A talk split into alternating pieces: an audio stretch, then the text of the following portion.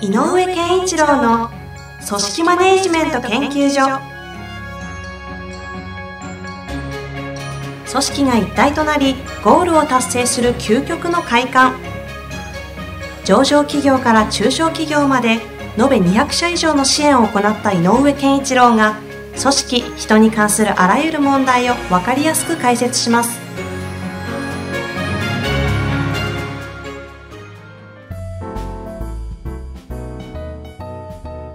こんにちは、ナビゲーターの遠藤和樹です。井上健一郎の組織マネジメント研究所第31回。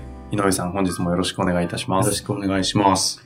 えー、31回、気づけば30回超えていますね。ね、そうですね。30回、そうか、もうそうか。意外と季節も急に涼しくな涼る。しくなりまして、そうですね。心地よく収録ができますが、はい。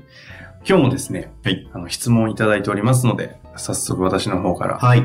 読んでいきたいと思います。お願いします。井上さん、遠藤さん、はじめまして、早速質問させていただきます。はいえー住宅会社の社長、社長さんですね。はいはい。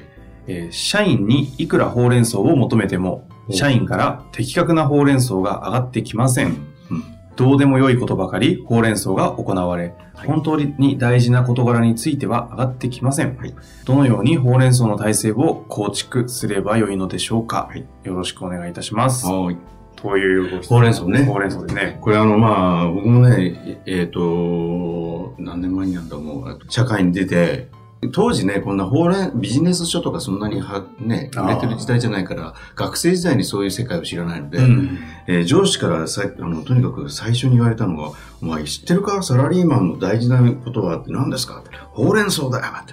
はぁ なんすかそれって思った。うんちなみにあの、失礼もないようになんですけど、うん井上さんの新人時代に、ほうれん草って言葉も存在していたんですね。でもね多分ね、はい。えーっと、結構、あの、あ、これ面白いねって言って、うんトレンドになり始めたところじゃないあちょうど。だから上司が面い。白がって、走りですか？そう、ほうれん草が大事なんだって。なんすかほうれんへえ。野菜じゃねえぞとかって言われてね、は報告連絡相談だって。ああ。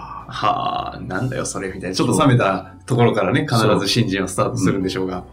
で、えっ、と、僕もそうだったんだけど、なぜそれを言われたかっていうと、はいほうれん草しなかったから。あ、指摘だったわけですね。しなかったね。うん。で、何をその当時の自分は思ってたかっていうと、はい。そんなことするべきではないって逆に思ってた。えーどういう要するにこう、ちゃんと言われたことは分かってます。あだからちゃんとやってます。仕上がったらちゃんと言います。っていう感じだったのかな。逆にいちいち言うなんて、うん、なんか格好悪いなと思って。あ要するにこう、分かってないんじゃないかと思われたくもないし、ありますよね。その時期ね。はい。だから、いや、分かってますからやりますよ。うんあれどうなった？って、や、やってます。え、どの程度？いや、こんな感じですって、聞かれなくてもやってんだけどなって感じは。大丈夫なのか？大丈夫です。そうそうそうそう。でも、やっぱり、僕の上司はたまたま、えっ、と、僕に、えっ、と、ある時に、いや、お前の話聞くのが俺の仕事なんで聞かせてくれよって言われたことがあって。うーん。で、あ、そうか、この人はは僕の話を聞く人なんだというのが入ったんで、はいはほうれん草っていう感覚じゃなくて、話をしなきゃ僕からっていう。ことは思ったことがあるうんで、これはね、きっかけとしていろんな話ができるようになる。うん。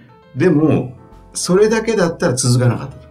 うん。じゃあ、えっ、と、そこからその、その人は僕の、う本当に尊敬する上司の一人なんだけど、はい社会のスタートでこの人に出会ってよかったなと思うんだけど、その人にそう言われた後に、この人には本当に相談したくなるのよね。したいのよね。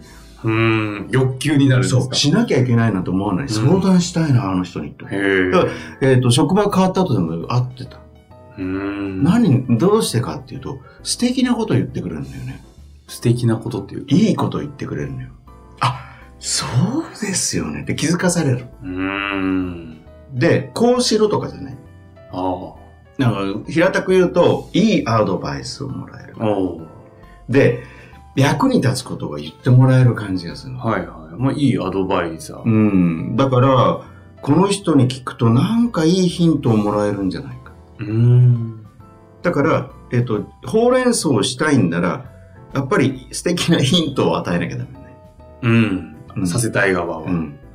ま、むしろ相談したいっていう欲求を湧くような状態の関係性にまで持ってこなきゃいけないなと。本当のほうれん草をもらいたいんだよね。一歩間違えるとちょっと依存に向きそうな気もしますけど。あ、でもヒントだから。あ答えじゃないから。で、答えは言っちゃダメ。あ。そこの微妙な。うん。あのー例えば、あるキャンペーンを組みましょうと。はいで。それをキャンペーンを組み立てる役割を、例えば自分がしてる。うん。で、こういう施策を打とうと思うんだけど、なんか今一つインパクトに欠けるなとか、んと思った時に、うーん、どうしようかなって、あ、そうだ、この間ネットで見たあの、あのグッズ使うと、最新グッズだから受けるんじゃないかなと思った。例えば、その時に、この人だったらなんて言うんだろうって聞きたくなる人には言う。はいはい。また黙ってても相談しちゃいますよ。うん、そう、あ、いいね、いいね。そういえばさ、この間こんなのも出てたよって言ってくれたりとか。あとか、あ、それだったら、あ、お客さんこんな風にそれ見たら思うかも、とあ。か、んプラスのことを言ってくれたりとか。いい気づき、いいヒント、いいアドバイス。です。くれる。だから、えっ、と、それを気をつけていると、えっ、と、相手は必ず言ってくうる。ん。でね、もう一個大切なのは、えっ、と、じゃあ、すごい素敵なことを言わなきゃいけないなって、あの、プレッシャーに感じる必要はなくて、うん。えっ、と、報告を受けたら、報告はまあ、えっ、と、経過だったりするので、ある種事務的だけど、うん。相談とかね、こういうことに関しては、やっぱり、ポンと相手が言ってきたら、必ず、えっ、とね、感想を述べてあげる。相談が来たら感想を述べてあげる。あの、これどう思います？って言ったら、ああ、面白いところ目につけたね、とか、うん。ああ、そこか、僕も多分悩むな、とか、えっ、と、何かね、その状況を理解し、自分はそう、こう受け取ったよという、うん。あ、本気で受け取ってくれたっていう感覚を、感想を言うことでね、あの、プラスに思ってもらえるね。仮に上がってきたものが、おいおい、こんなのもう、ど、なんか20点みたいな状態でも、うんうん。一旦はうん、ちゃんとそれを受け止めて感想を言ってあげるってことですよ。でああ、そうか、そこかあの、そこのポイントか、悩むのは、って言って、あいいポイント悩んでるかもしれないね、でもいいし、あの、え、なんか、感想だけど、もっと他にもポイントがありそうだけど、どう思う？とかでもいい。とにかくなんかこう、感想を加えて、どう思う？って付け加えてあげるとかうね、ん。そういう、なんかね、その、受け取った感じがね、すごくするのよね。あ感想を述べてあげると。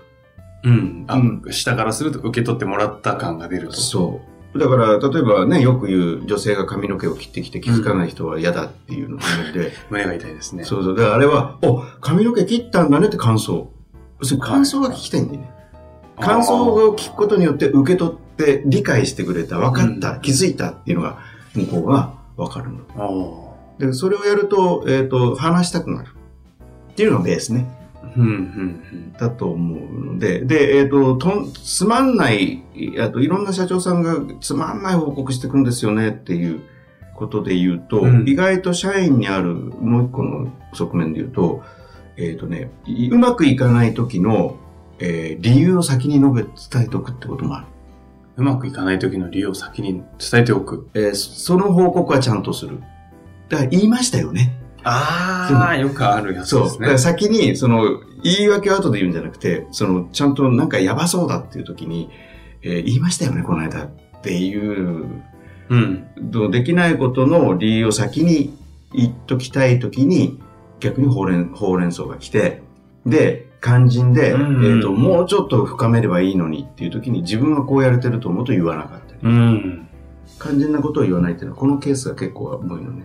そのケースが多いので、うん。報告をしっかりとこう、言いましたよねって言わせないちゃんとした報告をさせるためには、うん何ができるんですかね？えっと、言い訳として、できなさそうな理由を言うときは、で、あ、それって、あの、じゃあ難しいってことかいって聞いちゃえばいいんだよね。ああ。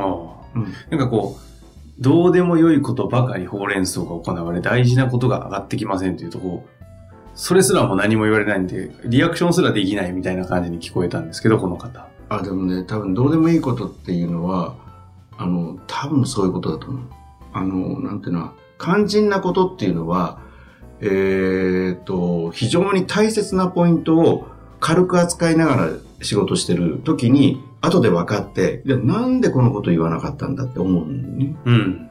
でもやってる側からすると、それは自分は理解できてたつもりなので相談するまでではないと思ってました。これって前回の回でありました。うん仕事のその価値観とか目的っていうのをしっかりと伝えていろって話あったじゃないですか。はいはいそれをしっかりとこう上が事前にちゃんと伝えた、伝えていれば、なんかこう、必然的にこの報告はしなきゃいけないだろうな、その価値観だしっていうところにこう来そうだなという。それも、あの、習慣化してると起こりやすい現象ですね。それとね、もう一個は、えっ、と、できれば、仕事、ある案件をスタートするときに、この仕事の最大ポイントはどことどこ？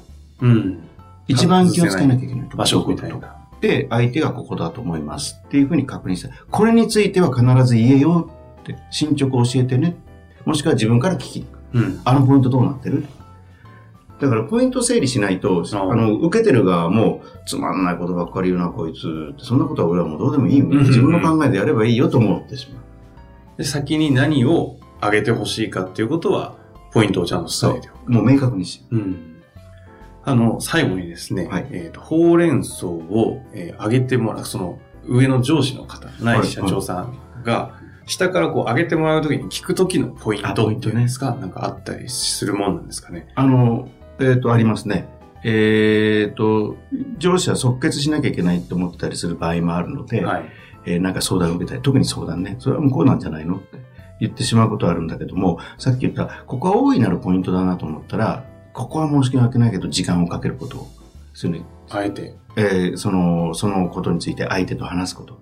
で、うん相手にどう思うのかって、どうしたいのか、どうしたらいいと思うのかっていうことを全部ね、一緒にかん、あの、相手が考えてることを引き出しながらやんなきゃいけない。それ自分の中で答えというか回答見えても、あえ見えて。我慢して、相手から引き出すと一緒にやった感というか、我慢するんですか、そこは。それで、できたら答えじゃなくて、ヒントレベルで抑えてほしい。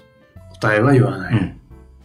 なんか、抽象的な言い方だから具体例がないと分かりにくいかもしれないけど、うんそこはね、ちょっとイメージ持ってほしいんですね。答えじゃない、ヒントを与えてあげて。じゃあ、ほうれん草、その相談とかされた時に自分から回答を、相談ってつい答え言いたくなるじゃないですか。うで、それを言えることがなんかこう、かっこいいリーダーみたいなね。そこは言わない。言わない。もしくは、相手も聞きたい場合があるからね、答えを。うんあなあの上司、課長、課長の考え聞きたいですっていうのがあるとしたら、俺の考え方を、あの、聞きたいって聞いちゃえばいいよね。うんうん。で、迷ってるとか聞けばいい。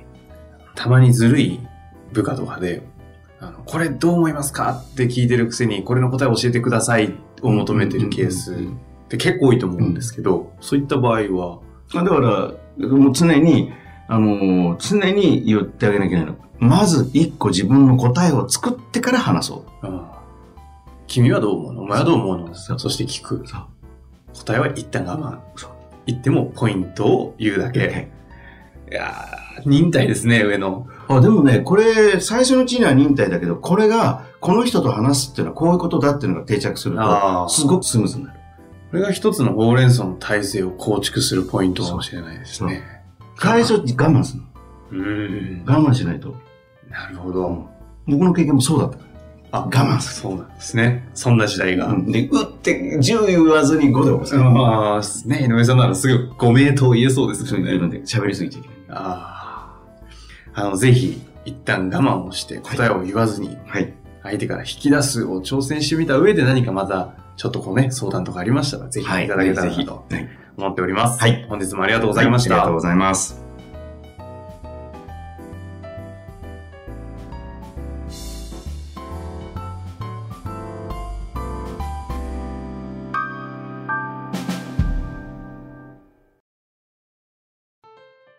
遠藤和樹です本日の番組はいかがでしたか？